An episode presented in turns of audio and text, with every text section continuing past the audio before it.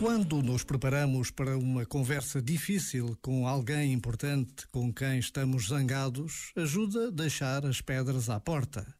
Em vez de pensar na primeira acusação, talvez possa pensar no que de melhor recebi daquela pessoa. Também posso imaginar-me a pedir perdão por alguma coisa em que tenha errado e só depois, com verdade, mas sem certezas absolutas, dizer o que me magoou. Se os dois fizerem assim, a amizade tem futuro. Este momento está disponível em podcast no site e na app.